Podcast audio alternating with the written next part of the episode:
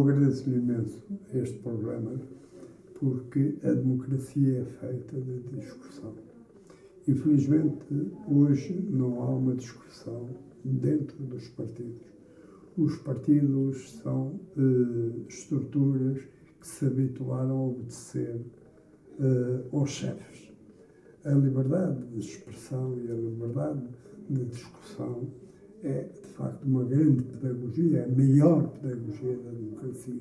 Eu agradeço-vos este programa, porque, no fim de contas, é no fim de procurar incentivar aquilo que falta em Portugal, que é a discussão eh, profunda dos problemas eh, eh, e das causas que defendem a liberdade e a democracia.